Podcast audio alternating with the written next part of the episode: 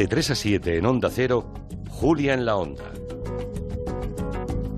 Pues ya saben ustedes, los fieles sobre todo, que los primeros martes de, de cada mes Luis Rendueles y Manu Marlasca traen a su espacio a un invitado o una invitada que, que frecuenta el territorio negro desde diversas disciplinas, ¿no? Ah, Manu y Luis, buenas tardes. Hola. Hola, buenas tardes. Me ha encantado que la invitada esté conmigo en vez de con vosotros. Así que hoy, como, como no metáis baza, no abréis la boca. ¿eh? O sea, que estamos aquí mano a mano. Eh, ella es Paz Velasco de la Fuente. ¿Cómo estás, Paz? Buenísimas tardes. Muy bien, gracias, Julia. Bueno, hoy eh, es el turno de Paz Velasco de la Fuente. Es abogada, es criminóloga. Eh, alguien que conoce, por tanto, muy bien las mentes más oscuras y que además acaba de publicar un libro que es una, una guía estupenda para meterse en el mundo de la criminología.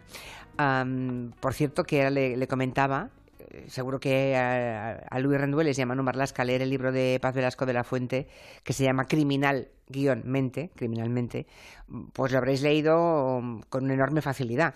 Para los que no estamos en el territorio negro, inmersos ¿no? en, en todos los días de nuestra vida profesional, digamos, es un libro en el que hay que ir, le decía ahora Paz, hay que leer mm, pues un capítulo y dejarlo y luego otro más, porque hay una cantidad tan ingente de información pero que es muy clarificadora, ¿no? Para los que tengan interés en ese mundo.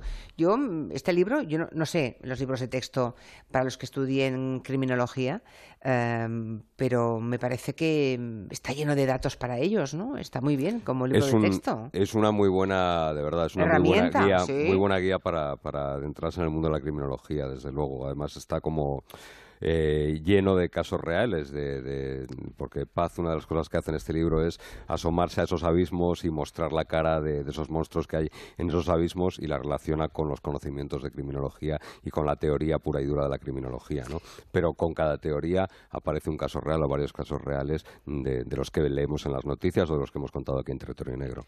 De entrada, Paz Velasco de la Fuente es eh, criminóloga.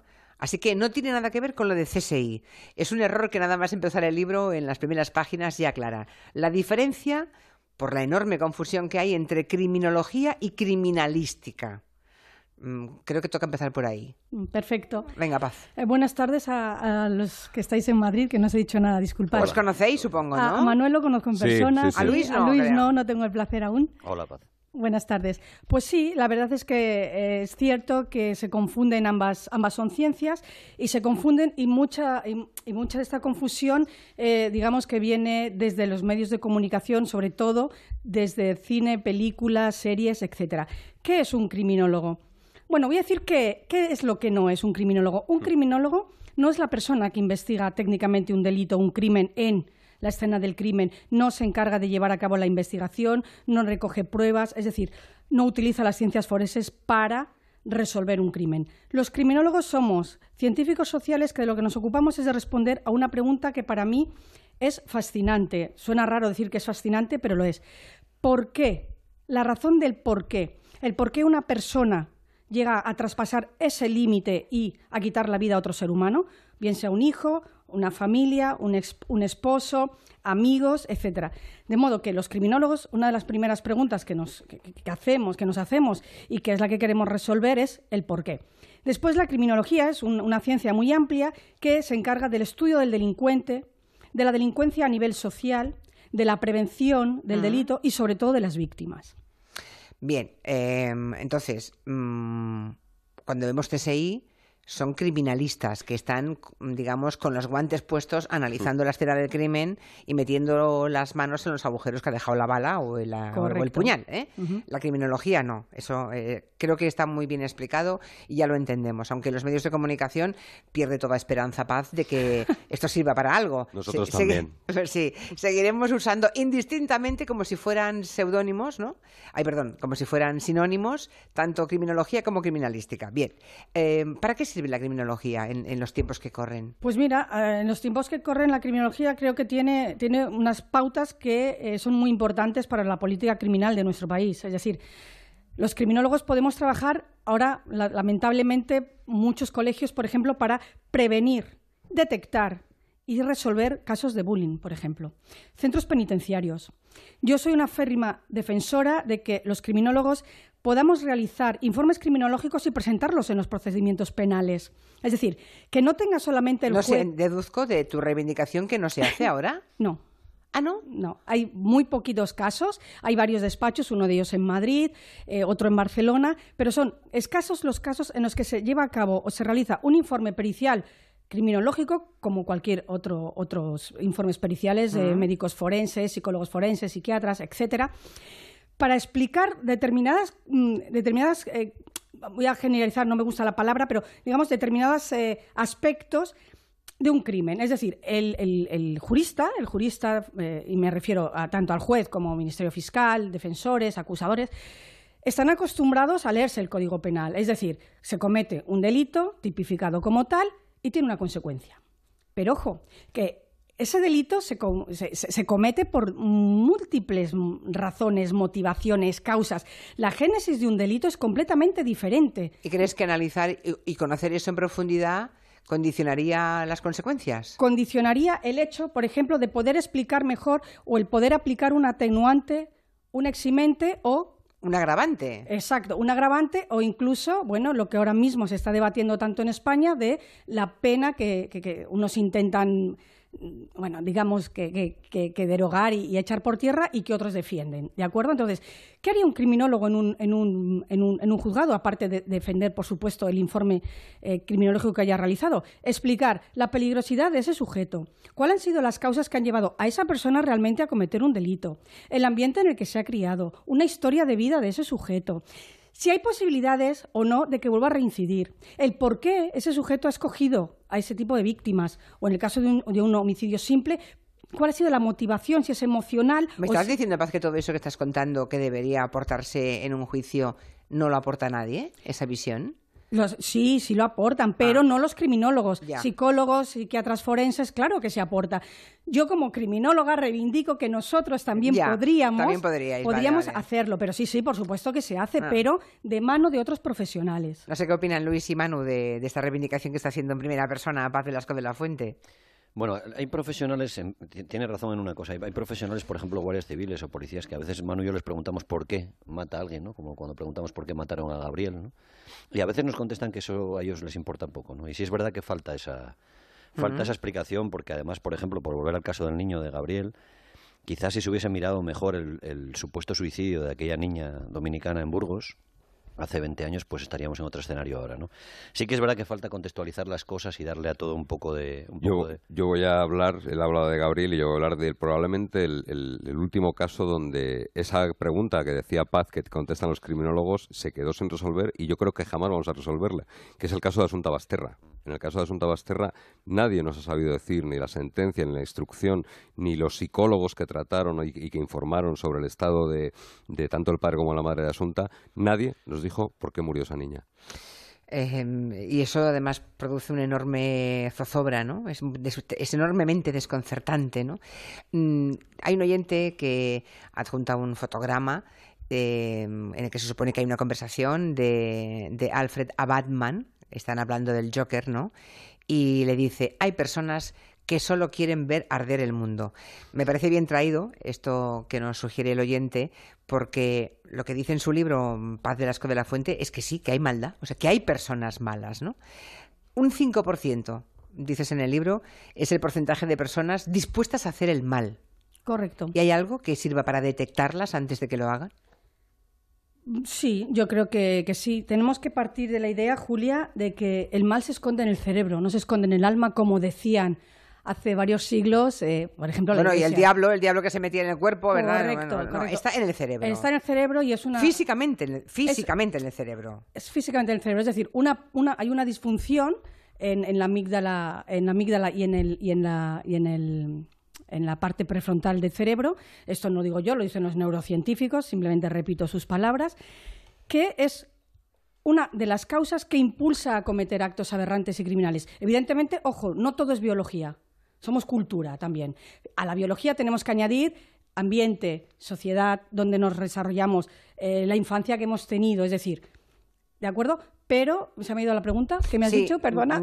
te decía que, que, existe la maldad, sí, que, correcto. que, hay un 5% de personas Exacto. que, mm, eh, bueno, que en función de su biología y luego añadimos la cultura y, su- y el, Y el y el ambiente. entorno, ¿no? O sea, los asesinos en serie, que son los malos malos, digamos, ¿no?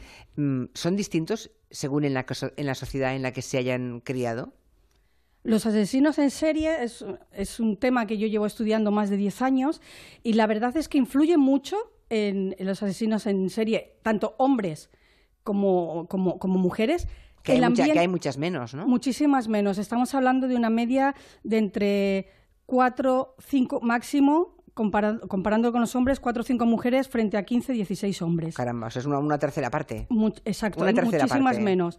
Yo tengo una teoría de por qué creo que hay menos estadísticamente hablando. Digo estadísticamente. Mm, Quizás es porque no se descubren, no se las descubre, llegan a matar impunemente. Es decir, estadísticamente, muchísimas menos.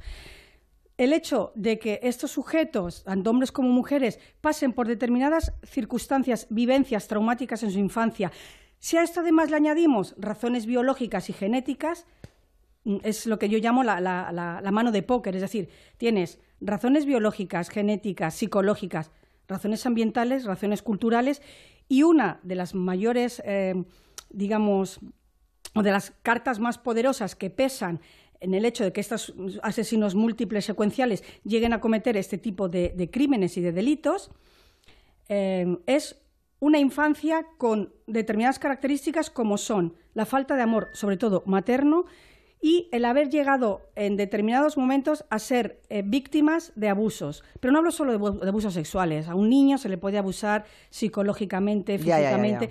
Y, el, y el abuso emocional es el más, digamos que es el, el que peor, el que peor sabe resolver.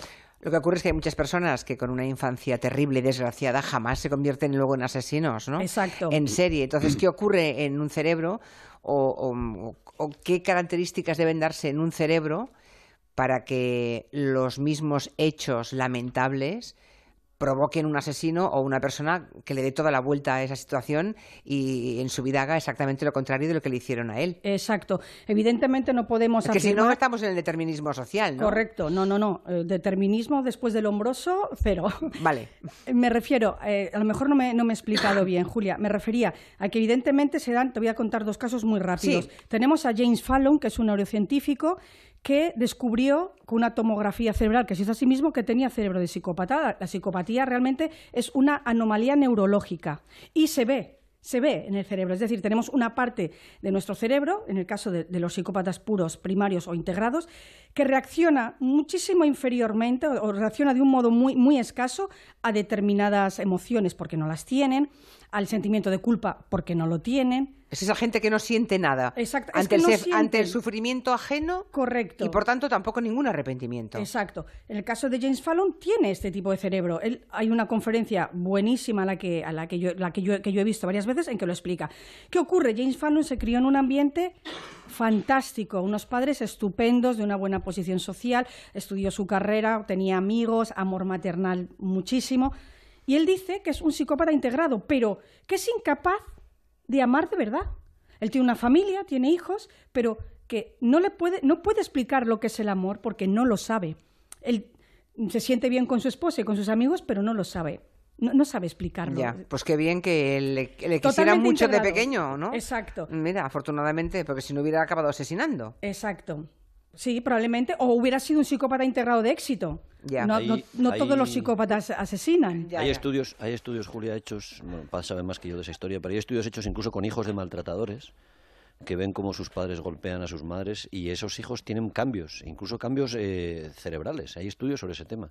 Y hay hijos de maltratadores que desarrollan más eh, y se convierten luego ellos en verdugos, en maltratadores. Es, es un tema, es un tema abierto, eh, está por cerrar. No hay un, no hay un, no hay Bueno, una es conclusión que- sobre esa historia, pero sí que hay. es sí que el cerebro es un, eh, es un libro que todavía no se ha Y luego, abierto. y luego yo, yo le quería plantear a Paz, eh, y luego hay casos que mm, tiran por tierra o que cuestionan mucho esas teorías. Por ejemplo, estoy pensando en Joaquín Ferrandiz, el asesino en serie de Castellón, que mató a cinco mujeres, no cumplía ninguno de esos requisitos. Tuvo una infancia medianamente normal, una madre que no solo no le maltrataba, sino que le protegió, incluso cuando fue detenido por una primera violación. En esos casos, ¿a qué nos tenemos que atener? Bien, en, caso, en el caso de Ferrandi, que es muy interesante, evidentemente nos tendríamos que aferrar eh, a, los, a, las anomalías neurológicas, es decir, se podían cumplir eh, tanto el factor conductual, de, que es característico de los asesinos en serie, más el factor emocional o, afectivo de, de, la escala de Robert Hart, y evidentemente restarle los inhibidores de la violencia que este sujeto no tenía. Contrariamente, te comento que Jeffrey Dahmer, Jeffrey Dahmer fue una persona a la que le criaron, lo conocéis de sobra, habéis hablado vosotros también mucho de, este, de este asesino, asesino en serie norteamericano. ¿Qué, qué, hizo? Perdóname, ¿eh? pero es que si os podéis hablar una los parte de Jeffrey Dahmer, Una parte de Jeffrey Dahmer está en el silencio de los corderos. Ah, vale, vale. Correcto. Es uno de los una parte del malo del silencio de los corderos. Vale, vale, vale. Exacto, sí, en, en, el... Me encanta porque dan un nombre, un apellido. Ah, sí, sí, sí, sí, sí, estáis todos ya al cabo de la calle. Sí, sí. Además, hay un capítulo del libro donde hablo de los psicópatas de ficción y de los psicópatas reales y evidentemente eh, se, basaron en, psicópatas reales. Exacto. En, el caso de los silencios de los corderos, mm, yo creo que hay dos mm, psicópatas reflejados claramente, Ted Bundy y Jeffrey Dahmer. A lo que iba, eh, Jeffrey Dahmer es todo lo contrario, Manuel, es decir, tuvo una infancia espectacular, con una madre incluso demasiado sobreprotectora, como bien has comentado, y fíjate dónde llegó. Es decir, estamos en lo cierto en que no podemos cerrar ni podemos decir de modo tajante que las razones para que un asesino múltiple eh, eh, secuencial, como son asesinos en serie, lleguen a cometer estas conductas, porque algunos, evidentemente, tienen una infancia súper feliz y otros todo lo contrario. ¿Y cómo se les detecta entonces? Bueno, hay muchísimos estudios en los que yo sigo y estoy muy de acuerdo, y tal como comento en el libro, en el que en las primeras, en las primeras años de la infancia se empiezan a ver determinadas conductas. Hay una, lo que se conoce la tríada McDonald's, que son tres rasgos que eh, determinan que esta persona, este niño, estamos hablando de niños de 4, 5, 6, 7 años, pueden llegar en un futuro a cometer actos ilícitos. Estamos hablando de una conducta, digamos, cruel contra los animales, no tratan bien a los animales, incluso algunos pueden llegar a, matar a estos animales. ¿Con cuatro, cinco, seis años? Sí, sí, sí. ¿Algún día Tratar mal a los animales. Sí, algún día aquí Manu y Luis os han contado eso. Que el primer síntoma de un psicópata es ese niño que maltrata a un animal. Claro, fíjate que un niño eh, a esa edad, evidentemente, todavía no está. Eh, su socialización no es completa. Si ya no siente empatía por un animalito, que es lo que todos los niños sienten por un animalito. Mala cosa ya. Correcto. Luego, eh, hay otras dos características, pero bueno, la más importante yo creo que es no mostrar esta empatía, este cariño, esta dulzura que todos los niños muestran hacia una mascota pequeñita. ¿De acuerdo? Entonces, eso es un rasgo predictor muy, muy importante. Eh, estaba pensando, si ahora tenemos a un padre o una madre escuchándonos cuyo niño o niña suele hacer esas cosas o le han pillado con las manos en la masa alguna vez intentando, ¿qué se puede hacer? Con cuatro años o cinco, ¿eh? Es que se me abren las carnes solo de pensar. No estoy hablando de niños que tiran de la oreja al gatito ah, o de la cola al perrito. Estamos hablando de hemos conductas... Lo hemos entendido perfectamente. Exacto. A ver, yo desde luego es una señal de alarma. Es una señal de alarma. Si yo viera a una persona cercana a mí que un niño de cinco o seis años está teniendo una conducta a ver, em, digamos, violenta. Violenta, yo creo que sabemos. Y además ante, ante, un, ante un ser indefenso, es decir. Eh, ante un, sí, un cachorro. exacto, exacto. Sí, porque contra un bulldog a lo mejor de 35 kilos no se, se lo piensa. Sí, sí. Es como la vida misma. Los psicópatas también, psicópatas criminales mm, valoran muy bien quién va a ser la víctima. Y por eso utilizan determinadas formas de, de capturarlos para, para salvaguardarse ellos mismos. ¿Qué podríamos hacer? Evidentemente yo no soy psicóloga, soy criminóloga. Yo si viera una conducta eh, de este tipo a alguien que conozco, pues les diría, oye, vamos a sentarnos a hablar porque no es del todo correcto que con la edad que tiene tu niño esté aprendiendo a que porque eh, de eso, de eso digamos que tiene una satisfacción. Ya, ya, claro no es correcta la más terrible todavía. no, es, solamente falta de empatía, sino es, sadismo. Correcto, es, satisfacción. Evidentemente, mm, hablar con algún profesional está clarísimo. Yo lo plantearía clarísimo. Bueno, eh, ¿qué habla más del asesino, la escena o, su víctima? Las dos cosas. Yo considero, la, víctima también, ¿eh? Sí, yo considero que, ambas cosas. Evidentemente, la escena del crimen, digamos que es eh, como si fuéramos al teatro, el escenario. La escena del crimen nos cuenta qué ha pasado, por qué ha pasado, cuándo ha pasado y con qué ha pasado. Esto, eh, toda esta investigación técnica la llevaría a cabo, en este caso en España, la, policía científica. ¿De acuerdo? Pero la escena nos cuenta, en primer lugar, el por qué se ha cometido ese crimen. Eh, dentro de la escena del crimen hay rastros e indicios que son físicos, que son los que recogen la policía científica. Pero es que hay rastros psicológicos. Hay rastros psicológicos que no se pueden recoger y que además, por mucho que pase el tiempo, no desaparecen, como puede desaparecer si llueve, eh, hay una víctima en un, en un bosque, pueden desaparecer rastros alrededor de la víctima. Las huellas conductuales, las huellas psicológicas que ha dejado un asesino en serie, un psicópata criminal sobre el cuerpo de la víctima en la escena del crimen, no se borran. Y eso es lo que los criminólogos y los analistas de la conducta eh, utilizan para hacer un perfil, lo que se llama el perfil criminal o el perfil criminológico o el profiling. Yo realmente ya... Eh, un perfilador, de eso hemos hablado también aquí. un perfilador. El perfilador de ante un crimen. Sí, a mí me gusta llamarles analistas de la conducta, es decir... Eh, ya hemos pasado la época de Ressler, estamos en, en pleno siglo XXI y creo que llamarles analista de, de la conducta es más, es más correcto. ¿Qué nos puede contar la víctima? Pues muchas cosas. Imaginémonos una víctima por poneros un ejemplo, una víctima en la que nos encontramos que le han puesto todas sus joyas en el cuerpo, está vestida, la han metido en la cama y la han tapado. Eso evidentemente nos está, nos está diciendo algo. Nos está diciendo algo del propio criminal, nos está diciendo algo del crimen. Otra víctima que está con la ropa totalmente destrozada y con una posición sexual que se llama body posing, una posición sexual, digamos, denigrante. También nos está dando un mensaje. Claro, claro, sí, sí, entiendo. El, asesino. Yo creo que el, crimen que más horroriza eh, es el que comete un, padre con su hijo o una madre con su hijo, ¿no? Em, y estoy pensando pues en el caso de, de Bretón, del reciente doble crimen de, Getafe, el hombre que asesinó a sus dos hijos, uno de ellos con, parálisis cerebral, ¿no? Mm, en estos casos, más padres que madres, supongo, ¿no? También. No. La, proporción. Matan más mujeres a sus hijos que hombres. ¿Y esto hay datos que Sí, sí, datos de la OMS. OMS y ONU. Sí, sí, sí, podéis comprobar el dato. Son muchas más las mujeres que matan a, sus hijos que, hombres. Evidentemente es curioso porque y cuando una mujer mata, mata a un hijo se Pero son porcentajes no de España, sino... No, no, mundial, porcentaje mundial. No, no, no, no, a nivel mundial, no es un porcentaje de España, por supuesto, por supuesto que no es que, aquí los datos no me, no me cuadran con lo que dices, Paz. Sí, no, me no, no, en España no estoy hablando de España, estoy hablando a nivel, mundial. A nivel mundial hay muchas más mujeres que matan a sus hijos y a veces por razones muy diferentes a las de los hombres, por razones muy diferentes. Bretón, Bretón mató a sus hijos por unas razones concretas. Las mujeres a veces matan por venganza a su pareja, lo que los psicólogos y psiquiatras denominan el síndrome de Medea, simplemente por vengarme de la pareja. Bueno, como Bretón en este caso. Correcto, correcto. Pero luego tenemos, por ejemplo, a, felicidas altruistas que matan porque su hijo tiene una enfermedad que saben que no se va a poder curar y no quieren verle sufrir, no quieren ver cómo no se integra en la sociedad no quieren ver cómo su hijo no va a tener una infancia o un desarrollo y una adolescencia normal. O pero no eso es diferente, ¿no? Sí, sí, pero es un asesinato. Ya, ya, ya, ya lo entiendo. Sí, sí, sí, Es muy diferente, pero es muy distinto. el ¿eh? padre asesino de Getafe deja en su nota de, en su nota de suicidio, no quiero que sufran, ¿eh? uno de sus hijos a los que mata. Sí, pero... Eh, no, evidentemente es una equivocación, es un... no, tiene un hijo con parálisis cerebral, pero, la otra niña no tiene absolutamente nada, ¿eh? Exacto, sí, pero que es, su coartada o por lo menos su construcción, la construcción Sí, sí, sí, sí. Es curiosa esa construcción mental, ¿no?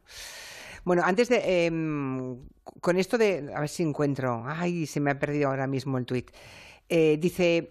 Esta señora acaba de decir que las mujeres matan eh, que, que, las mujeres no son descubiertas. Estoy harta de este argumento porque simplemente no es cierto. Esto es machismo también.